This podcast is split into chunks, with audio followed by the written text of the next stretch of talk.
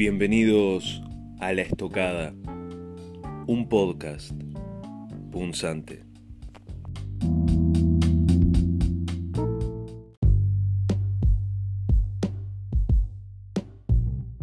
Bienvenidos a La Estocada. El término democracia es utilizado en el debate público con poca precisión, digamos. Cuando se habla de democracia, muchas veces se quiere hacer referencia a una determinada forma de resolver los, los problemas políticos a través de la votación, a través de la actuar, la acción de los representantes de la ciudadanía, pero muchas veces también se utiliza la democracia como adjetivo, es decir, para eh, resaltar determinadas cualidades de un asunto, un objeto, un determinado sustantivo. Por ejemplo, cuando se habla de debate democrático, diálogo democrático, práctica democrática, en fin. Cuando, cuando los políticos utilizan el término democracia o se refieren al término democracia, usualmente lo hacen eh, con connotaciones sumamente positivas. ¿no? Eh, se valora muy positivamente a la democracia, como si fuese un fin en sí mismo. Cuando un determinado asunto se resuelve a través de una votación, parece ser que ese asunto no puede ser discutido, no puede ser cuestionado, puesto que el pueblo ha hablado. Sin embargo, si uno analiza eh, con una postura un poco más escéptica a la democracia como forma de gobierno, uno se encuentra con algunos problemas importantes y con algunas limitaciones que son inherentes a este sistema de gobierno y que la democracia no parece ser esa especie de solución omnipotente a todos los problemas de una sociedad. No todos los asuntos quizás que puedan ser resueltos a través de la democracia o a través de la voluntad de la mayoría. El liberalismo históricamente ha tenido una postura bastante escéptica respecto a la democracia. ¿Qué quiero decir con esto? Para el liberalismo los derechos individuales no pueden ser sometidos a decisión pública. Es decir, eh, si una persona tiene derecho a la vida o si tiene derecho a tal o cual propiedad, no puede ser objeto de una resolución democrática. Una persona no puede morir decapitada en una plaza pública simplemente porque la mitad más uno de los miembros de un determinado grupo han decidido su ejecución esto quiere decir que el liberalismo siempre ha tenido una postura contramayoritaria en lo que respecta a la eficacia y la validez de los derechos fundamentales. Los mismos son un límite a el poder del pueblo o al poder de la mayoría. La tiranía de la mayoría, ese concepto que eh, Alexander de Tocqueville incorpora en la democracia en América, es bastante ilustrativo. Así como puede, puede existir la tiranía de uno, en una dictadura, en una monarquía autocrática o absoluta, también puede existir la tiranía de la mayoría. Por lo tanto, el liberalismo, muy celoso y defensor de los derechos individuales, mira con cierto recelo a la voluntad de la mayoría y sobre todo el uso político que las élites hacen de ella. La mayoría se puede equivocar como se equivocan indudablemente los individuos. Por lo tanto, hay ciertos asuntos que no pueden quedar al arbitrio de la voluntad mayoritaria. Por ejemplo, los intereses particulares de ciertas personas, los derechos individuales de todos. Por lo tanto, la democracia tiene sus límites necesariamente. Y quizás que uno de los autores que mejor estudió o mejor desarrolló, podríamos decir, de una manera bien clara, bien concisa y bien contundente, los límites de la teoría clásica de la democracia, basada en la voluntad general, el interés general y en el accionar racional del pueblo, fue Joseph Alois Schumpeter, quien en su quizás obra más conocida, Capitalismo, Socialismo y Democracia, realiza una crítica, a mi entender, absolutamente contundente a la teoría clásica de la democracia y propone una teoría que puede ser discutible, o sea, podemos estar de acuerdo en las críticas que Schumpeter le hace a la democracia y quizás que podemos hacerle algunas críticas a la, teoría alternativa que propone, pero lo que sí es cierto es que su análisis es particularmente interesante. El punto de Schumpeter, como veremos más adelante, es básicamente el siguiente. Él entiende que la voluntad general, como las teorías contractualistas y utilitaristas de finales del siglo XVIII y principios del siglo XIX postularon, no existe. El individuo es, eh, digamos, está atravesado, el ciudadano al momento de decidir está atravesado por elementos irracionales, por manipulaciones de grupos de interés, propaganda y demás, y que a lo sumo el ciudadano puede decidir con cierta racionalidad y con cierta eh, coherencia eh, sobre sus asuntos más cotidianos, sobre su vida íntima, sobre su vida familiar, sobre sus amigos, sobre su entorno más cercano. Sin embargo, cuando se coloca al ciudadano en la encrucijada eh, o en el desafío de decidir sobre asuntos nacionales o internacionales como la paz, la guerra, eh, medidas de política económica sumamente complejas, la decisión del individuo parece ser que se disuelve, o la eficacia de esa decisión parece que se disuelve, porque son asuntos que están eh, especialmente desconectados de la realidad cotidiana del individuo. Así entonces, esa teoría de la voluntad general, en la cual los individuos deciden racionalmente y saben muy bien qué es lo que pueden, eh, digamos, qué es lo que se puede hacer y lo que no, pueden obtener toda la información suficiente para decidir, es un castillo de naipes que se disuelve o se cae fácilmente, digamos. En su lugar, lo que Schumpeter eh, propone es una teoría, digamos, de la competencia por el codillaje político. Eh, en esta teoría, lo que Schumpeter dice básicamente es, esto. La democracia no es más que una forma de decidir quiénes van a decidir por nosotros mismos la ciudadanía lo que hace cada cinco años, cuatro años, es decir, cada vez que hay una instancia de tipo electoral, decide a aquellos que van a decidir por nosotros. Y uno puede retirarse tranquilamente a sus quehaceres domésticos y a sus intereses más cotidianos sin tener que preocuparse por la discusión y la decisión de temas tan complejos como, eh, como, son aquellos que forman parte de la agenda nacional e internacional. ¿verdad? Esta teoría de Schumpeter obviamente que se emparenta con las teorías elitistas de Pareto y Mosca, pero tiene un giro, me parece, eh, interesante, que lo vamos a desarrollar en, en este episodio de la estocada.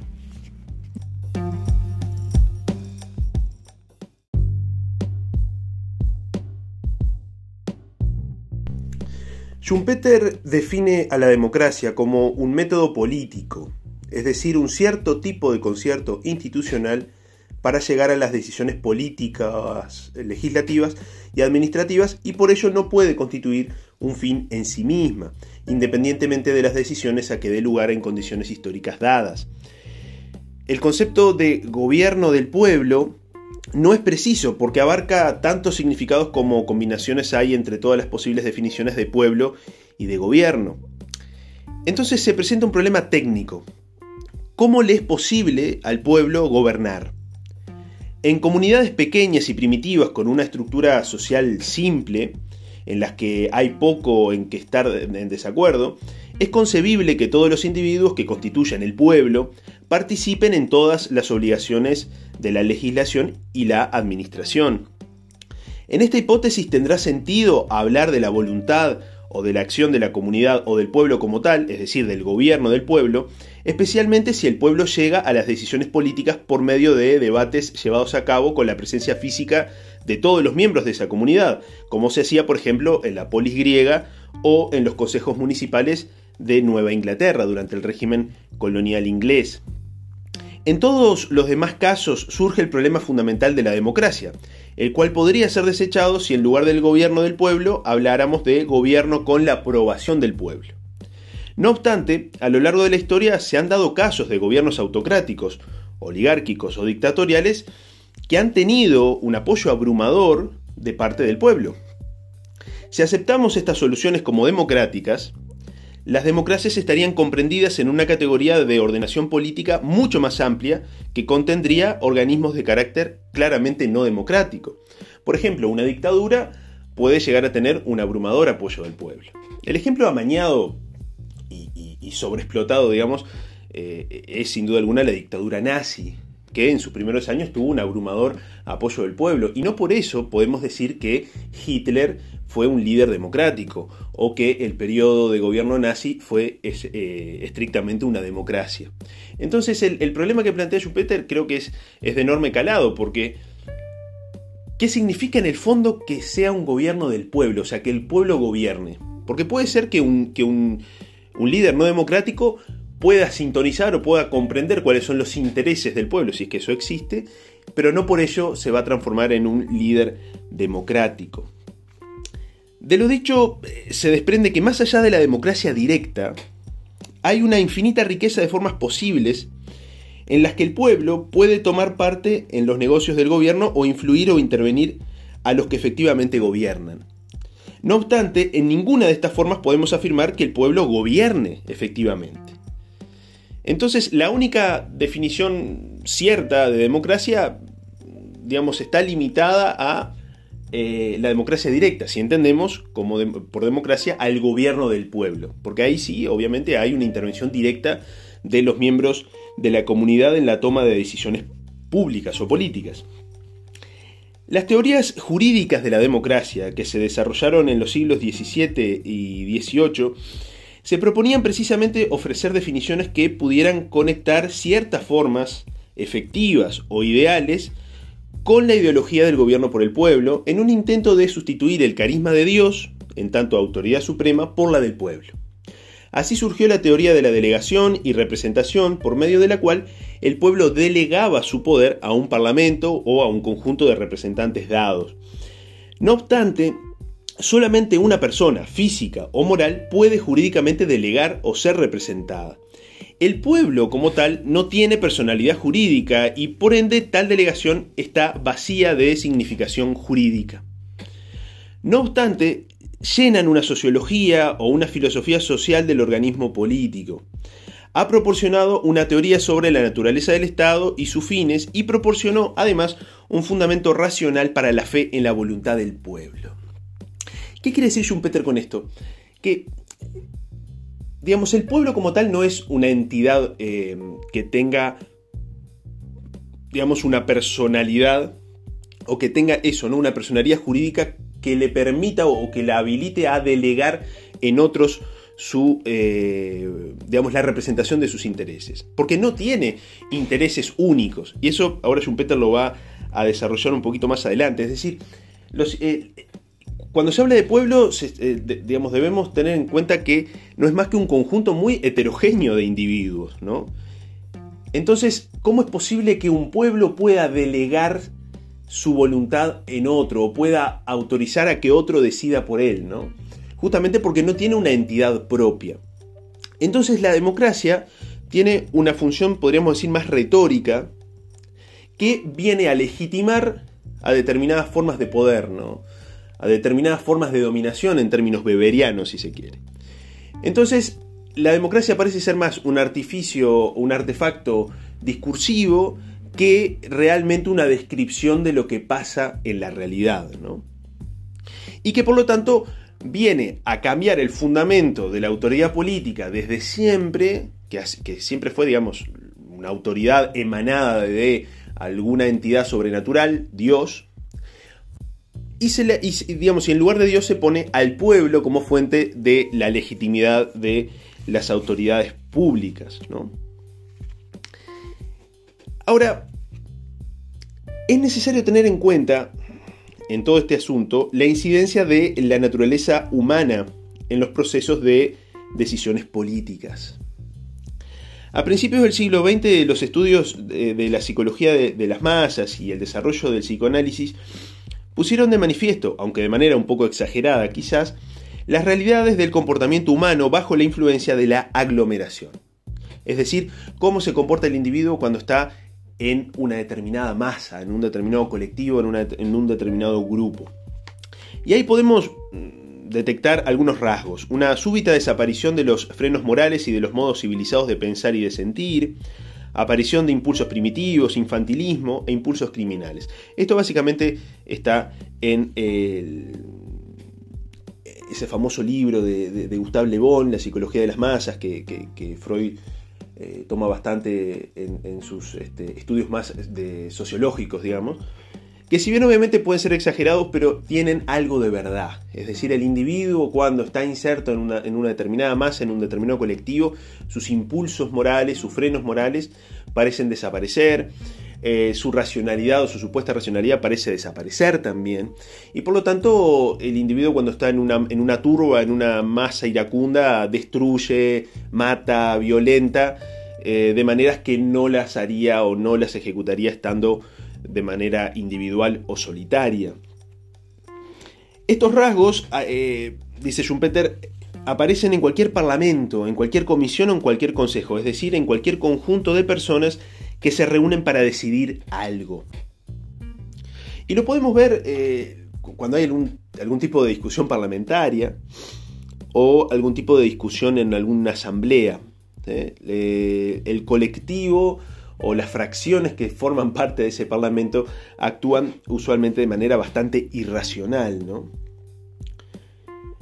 Por otro lado, eh, la idea del consumidor racional, que conoce sus necesidades y selecciona de manera autónoma los medios para satisfacerlas, se ha derrumbado. Y de alguna manera la idea del consumidor racional es trasladada a la idea del elector racional. ¿no? ¿Por qué? Pero, ¿Por qué se ha derrumbado? Bueno, porque la, teoría económica ha demostrado que las necesidades del consumidor apenas están definidas y sus acciones se alejan de ese modelo racional. Y lo mismo podemos decir del elector.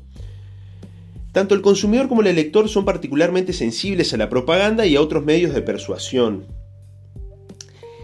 En el, curso, en el curso ordinario de las decisiones que se repiten a menudo, el individuo se encuentra bajo la influencia de sus experimentos positivos y negativos, es decir, sus experiencias pasadas y de móviles e intereses simples y para nada problemáticos. Esto acontece en la mayoría de las decisiones de su vida diaria y que forman parte de su realidad y de la realidad de su familia, de sus negocios, aficiones, amigos, etc. Es decir, en, el, en, en la dimensión más cotidiana de la vida del consumidor y del elector, esas decisiones sí se pueden dar de manera más o menos racional. ¿Por qué? Porque el, elector y el consumidor conocen lo que tiene, eh, digamos, o, conoce de manera más o menos cercana lo que tiene que decidir o, la materia de eh, su decisión. Sin embargo, cuando el ciudadano sale de su realidad más cotidiana, la decisión sobre los asuntos públicos cambia de naturaleza. Existe un sector de los negocios públicos que está más al alcance de la mente de los ciudadanos que otros, como es evidente. Esto es aplicable en primer lugar a los asuntos locales, a los asuntos de la comunidad más inmediata del, ciudadano.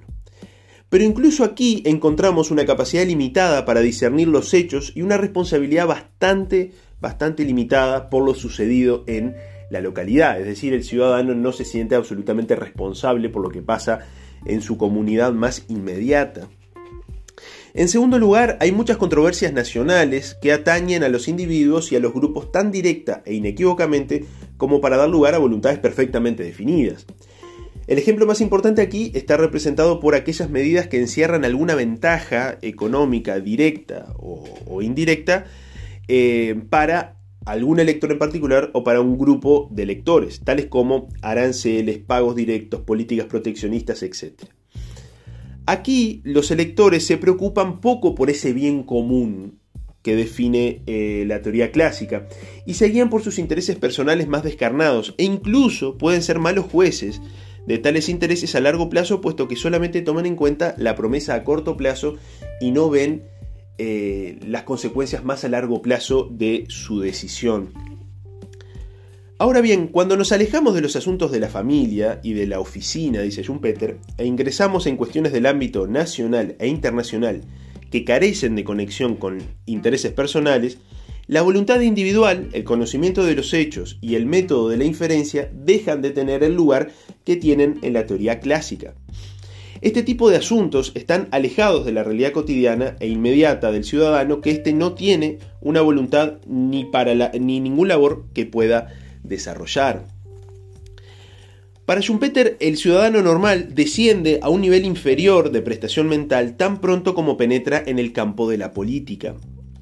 Argumenta y analiza los asuntos nacionales e internacionales como si fueran sus asuntos privados. Si no existiesen grupos políticos que tratasen de influir sobre el ciudadano, éste se dejaría influir por sus impulsos extrarracionales.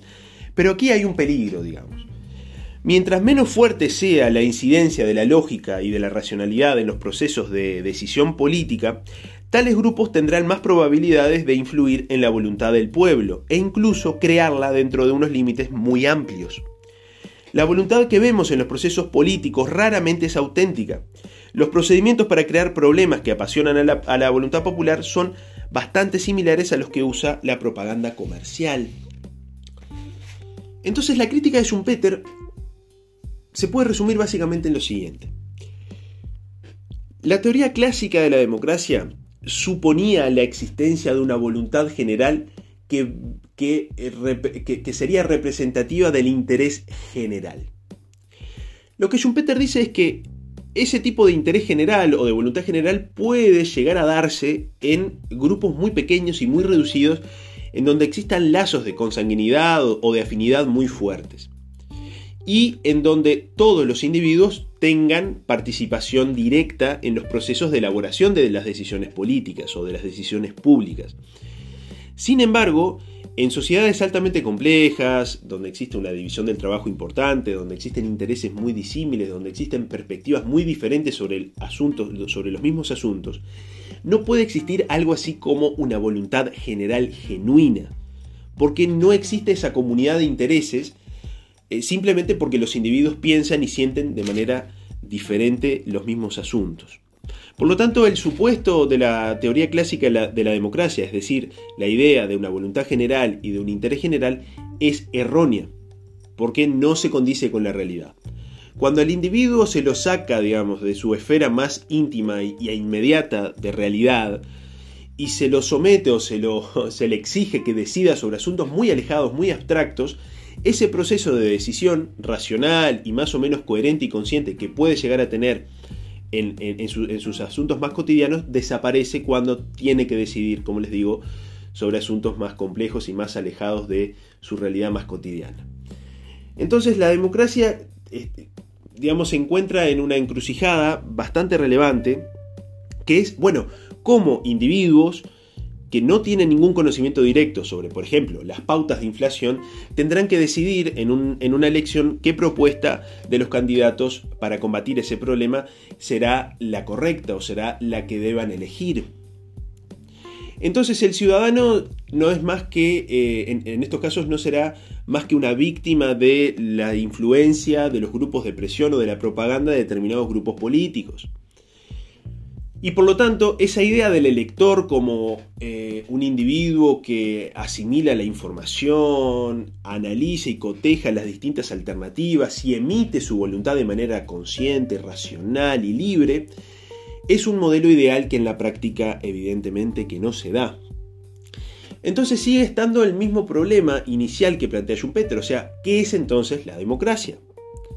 Si no es este proceso de decisión directa por parte del pueblo, ¿cuál es el contenido del concepto de democracia? Bueno, Schumpeter brinda una teoría alternativa de la democracia, que es básicamente la teoría de la competencia por el caudillaje político, que es lo que vamos a analizar en la siguiente parte del podcast.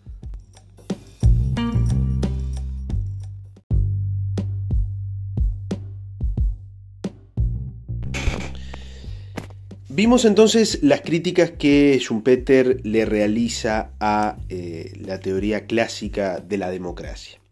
Repasemos básicamente su principio fundamental. Como vimos, para la teoría clásica de la democracia existe una especie de voluntad general que representa el interés del pueblo y que por lo tanto la democracia viene a en definitiva expresar o el funcionamiento de la democracia es decir, la, toma de decisiones a través de esa voluntad general, eh, viene a representar eh, la voluntad del, pueblo, digamos.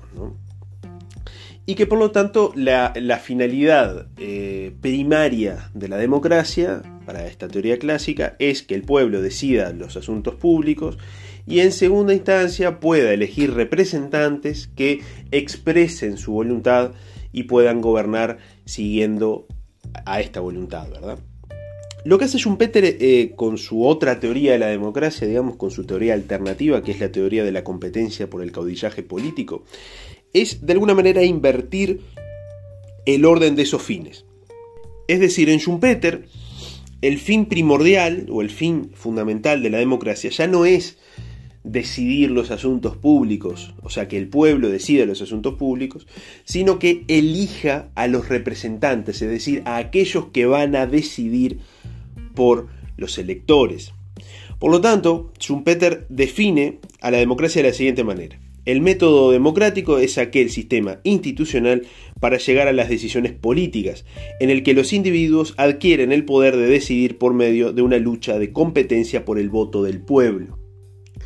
Por lo tanto, la finalidad de Schumpeter es dar una teoría lo más realista posible de la democracia, alejada de esas teorizaciones este, abstractas e idealizadas de la teoría clásica, en donde los ciudadanos parecen ser personas absolutamente racionales, totalmente instruidas e informadas, que tienen la posibilidad de expresar con su voto la voluntad de la mayoría.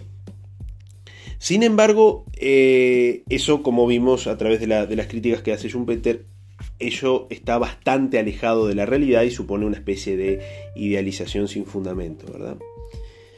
Entonces, la finalidad de la democracia es, en definitiva, formar un gobierno, elegir a los representantes del pueblo en un gobierno, ¿sí?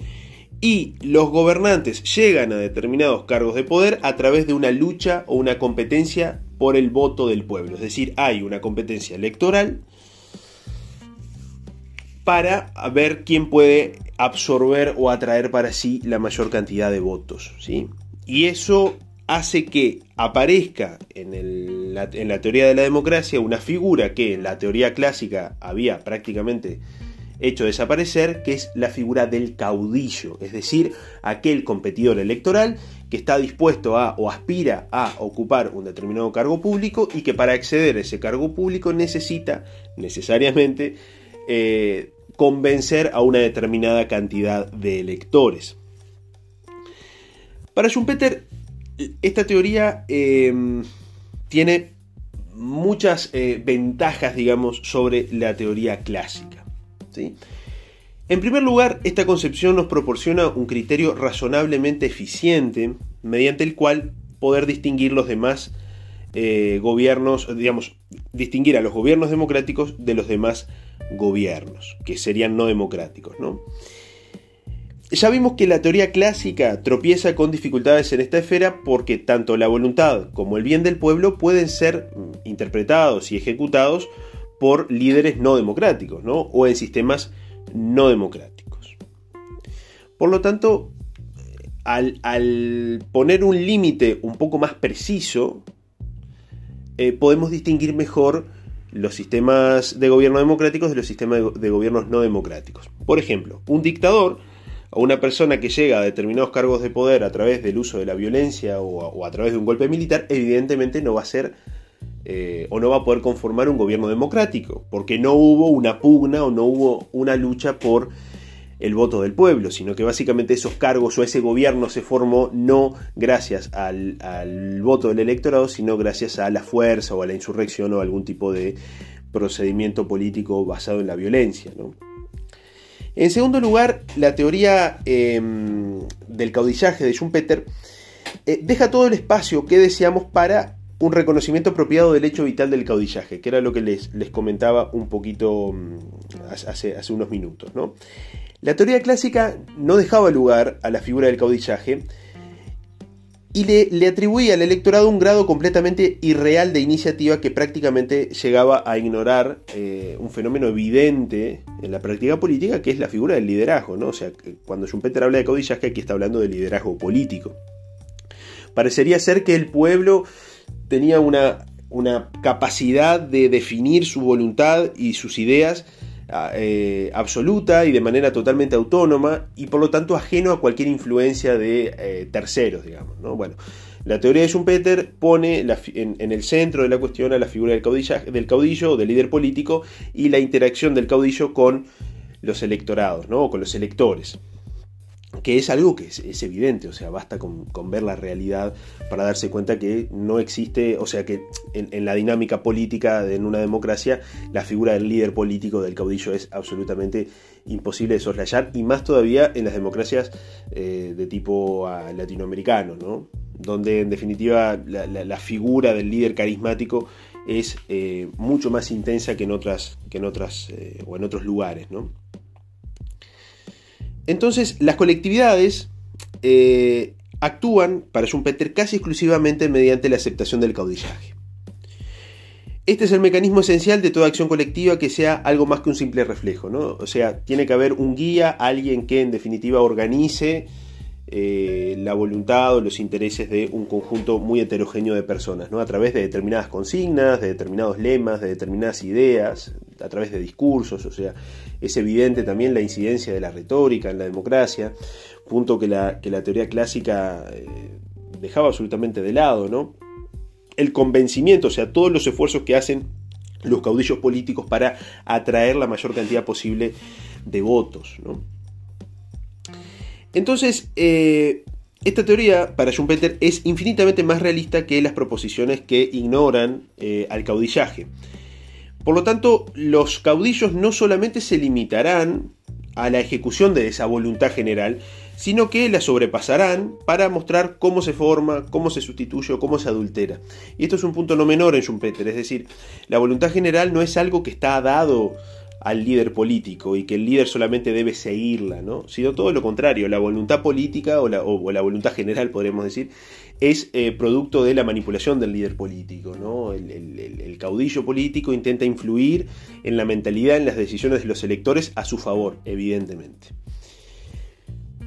Por lo tanto, hay una incidencia en la fabricación, en la construcción, lo que les decía, la retórica, o sea, la incidencia de la retórica en la construcción de la voluntad política en una democracia.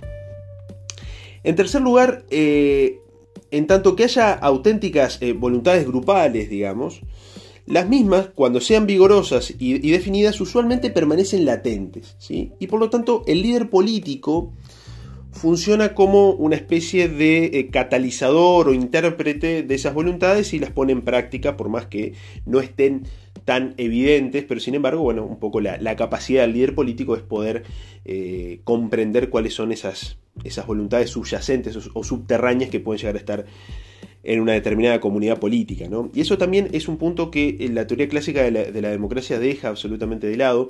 Parece ser que la voluntad general siempre es evidente y, por lo tanto no, digamos, bastaría con observarla para poder comprenderla y descubrirla. En Schumpeter la voluntad, esa voluntad colectiva, digamos, eh, puede no estar tan evidentemente expresada y el líder político puede eh, interpretarla y puede descubrirla en cierto sentido y darle una determinada síntesis que la transforme en práctica política, por decirlo de alguna manera.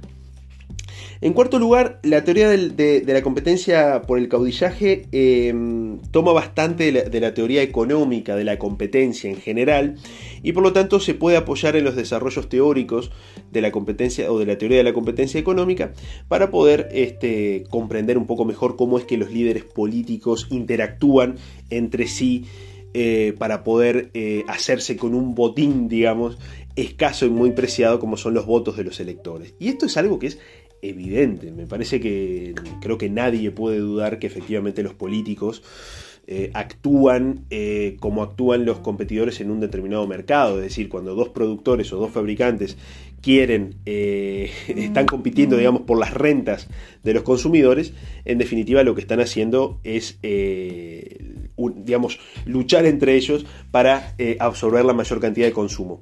En este caso, los, líderes políticos hacen exactamente lo mismo, es decir, eh, se comportan de la misma manera, intentan eh, a través de la propaganda, a través de la, incluso las discusiones personales, convencer a la mayor cantidad posible de electores, Este punto es interesante porque así como no existe una competencia perfecta en el mercado, Tampoco existe una competencia perfecta en el ámbito político por eh, los votos del electorado. Y Schumpeter entiende que este elemento eh, permite definir bastante mejor a la democracia de digamos, o distinguir a la democracia de otros gobiernos no democráticos, porque por un lado excluye, em, digamos, a la competencia eh, mediante la insurrección militar, por ejemplo, ¿no? Em, porque claro, ahí puede haber una competencia entre caudillos para poder acceder a un determinado puesto, eh, facciones o, líderes o generales de determinados cuerpos del ejército que luchan entre sí para poder llegar al poder. Eso por ejemplo, hay un caso bastante eh, evidente en, Latinoamérica, que es el de Bolivia, en donde estuvo durante prácticamente toda la historia del siglo XX en eh, golpes de Estado continuos, ¿no? o sea, coroneles que eran derrocados por otros coroneles a las 24 horas, bueno, en fin, pueden investigar sobre, sobre ese aspecto tan interesante de la, historia, de la historia latinoamericana, pero ahí uno puede decir, bueno, hay, hay una competencia de parte de los líderes, sí, claramente, pero esa competencia no es democrática. Entonces, no toda competencia por los puestos de poder o los puestos de gobierno es democrática necesariamente porque haya una competencia. O sea, la competencia como tal no le da el carácter democrático a un gobierno. El carácter democrático del gobierno viene siempre y cuando esa competencia se realice mediante medios persuasivos eh, del electorado. O sea, lo que dice esta, esta teoría en Schumpeter es que la competencia en sí no es un rasgo definitorio de la democracia, lo será cuando esa competencia se haga por medios no violentos, es decir, dejando de lado la insurrección y los golpes de Estado militares, y los políticos, a través de medios pacíficos, intenten captar la mayor cantidad de votos del electorado. ¿sí? Ahora, obviamente que incluso eh, esa competencia en términos democráticos eh, puede llegar a ser desleal o fraudulenta. Pero Schumpeter entiende que no podemos dejar eh, por fuera del concepto de la democracia a las competencias desleales o fraudulentas, porque si no nos quedaríamos con un modelo de competencia democrática ideal que no existe en la práctica.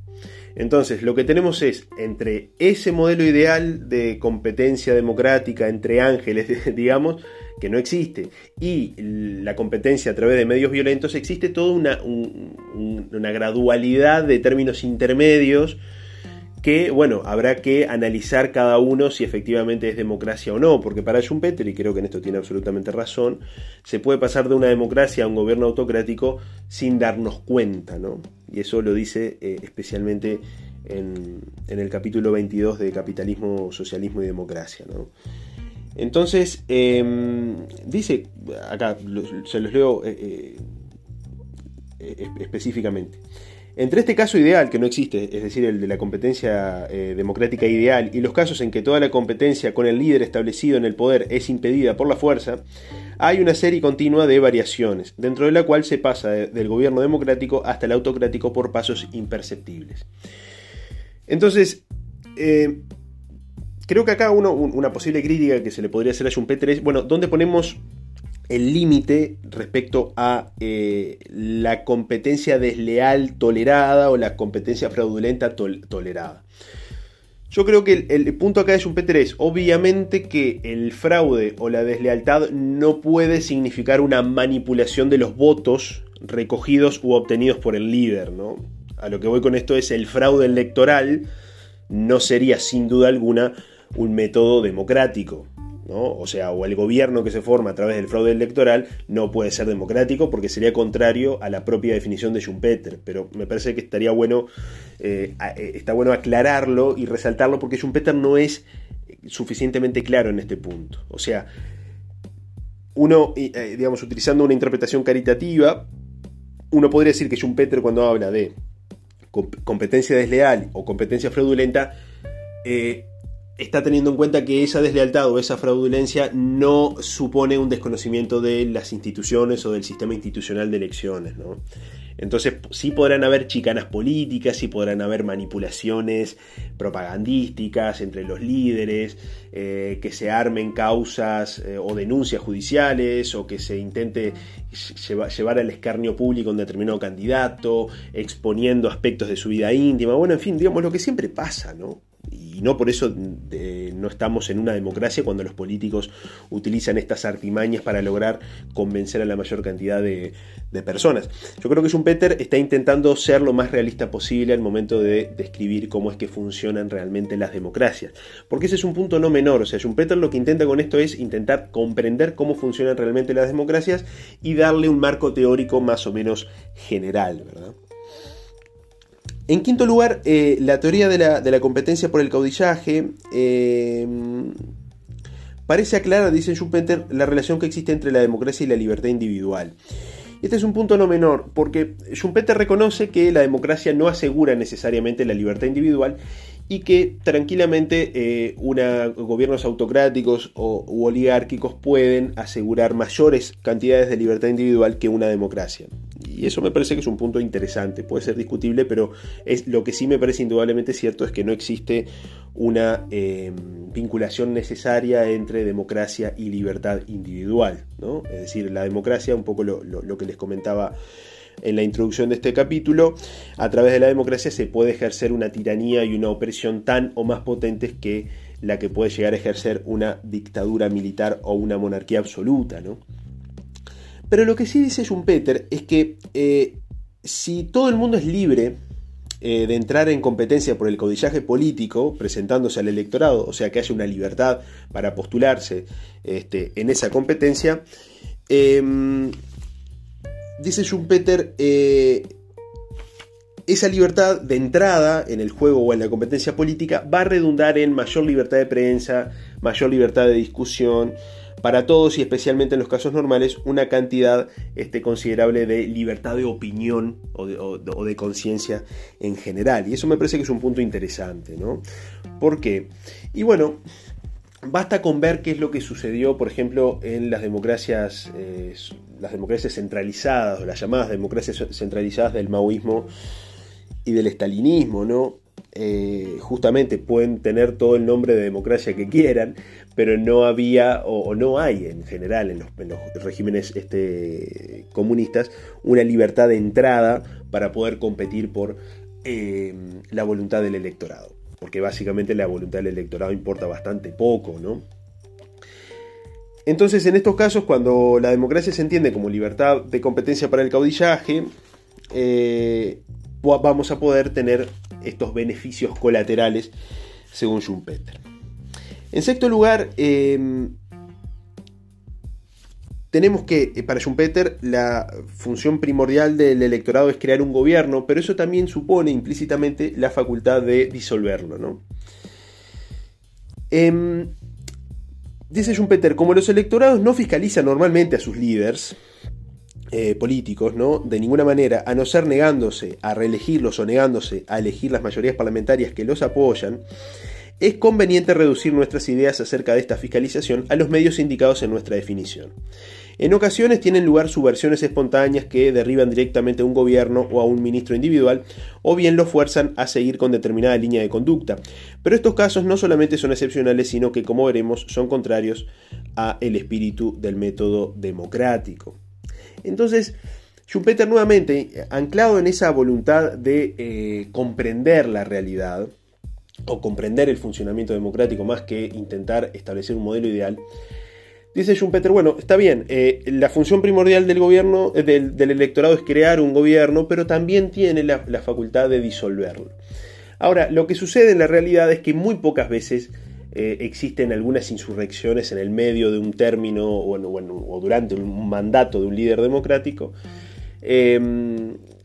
Y eh, ese escrutinio o esa observación o esa evaluación eh, del gobierno la hacen los electorados usualmente cada vez que tienen que votar, ¿no? O sea, cada cuatro, dos años, cinco, en fin, lo que, lo que determina el sistema constitucional. Y por lo tanto le retiran el apoyo a ese líder democrático y ponen a otro, ¿no? Pero en el fondo la, la función eh, política primordial del electorado es la de crear un gobierno, implícitamente está la de, la de revocarlo, pero al revocarlo están creando otro, digamos. ¿no? Esto no lo dice Schumpeter de manera directa, pero me parece que es, un corolario necesario, ¿no? lógico. Em, en, séptimo, y último lugar, dice Schumpeter, em, la teoría de, la elección, eh, digamos, la, teoría de la competencia por el caudillaje, o sea, o la, teoría de la democracia como competencia eh, por el caudillaje político, em, de alguna manera pone en su justo lugar a eh, la teoría de la representación política. Y esto es un punto en el cual a mí me gustaría detenerme un poco. La teoría clásica de la democracia comprende o comprendía que la democracia directa era básicamente impracticable en sociedades como las nuestras, de millones de personas, sumamente complejas y demás. Entonces admite la posibilidad de la representación, o sea, que los ciudadanos eligen a sus representantes y esos representantes van a estar atados a, su, a la voluntad de, sus representados. Bueno, en fin, lo, que ya vimos, que esto es evidentemente un mito. Pero lo que es cierto, y es indudablemente cierto, es que en la democracia es un juego de todo o nada. ¿Qué quiero decir con esto? Que el líder que obtiene la mayoría va a obtener el gobierno. Punto. Después, los, los que salieron segundos o los, o los que representan a, determinadas minorías no van a tener necesariamente ninguna voz y ningún voto en el gobierno.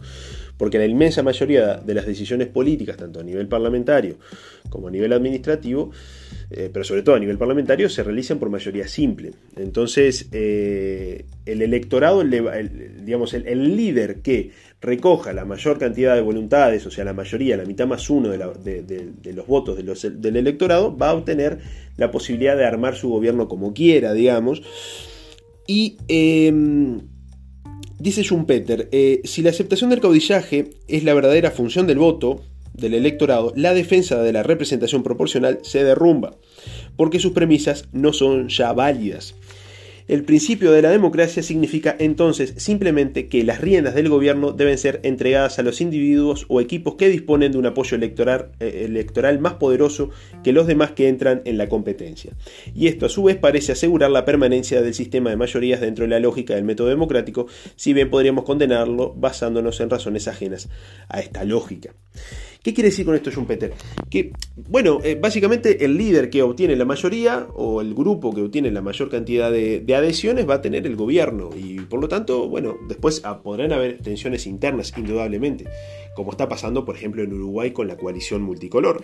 Pero eso no quiere decir que la oposición, digamos, en una democracia quede relegada a un lugar marginal, porque no obtuvo en esa competencia por el caudillaje político, en esa competencia por la adhesión del electorado, no obtuvo las mayorías necesarias para poder formar gobierno. Así que bueno, esto sería eh, a grosso modo la teoría de Schumpeter de la democracia. ¿sí? Si bien obviamente hay otros, otros asuntos que quizás en otro episodio del podcast este, podremos em, analizar, pero para que esto sea lo más breve posible, Em, me interesaba básicamente dejarles una pincelada de la crítica de Schumpeter a la teoría clásica de la democracia y su eh, teoría de la competencia por el caudillaje político, que me parece que en términos generales es bastante realista. ¿no? Eh, nos podrá gustar o no, eh, pero eso no quiere decir que no sea bastante descriptiva o que no sea lo suficientemente acertada en la descripción del el funcionamiento del sistema democrático. Eh, ahora, al final del día, la teoría de la democracia de Schumpeter nos puede dejar un sabor amargo, pero también, pero también nos da quizás eh, un camino eh, bastante esperanzador. Por lo siguiente, porque nos pone, esta teoría de Schumpeter nos pone a los ciudadanos, a los electores, en el lugar de últimos responsables por la formación de un buen gobierno. Y por lo tanto debemos tener muchísimo, pero muchísimo cuidado al momento de elegir a los líderes políticos. Porque esos líderes son los que después van a gobernar por nosotros, ¿no? Y nosotros vamos a estar 4 o 5 años en nuestros asuntos cotidianos. Pero ahí también es donde está la trampa. Que para que una democracia funcione de manera más o menos sana y bien, y de manera eficiente si se quiere, deberían los ciudadanos estar bastante atentos a lo que hacen eh, aquellos líderes a los cuales se eligieron para evitar que se den excesos que después no podremos reparar. Hasta la próxima edición de la estocada.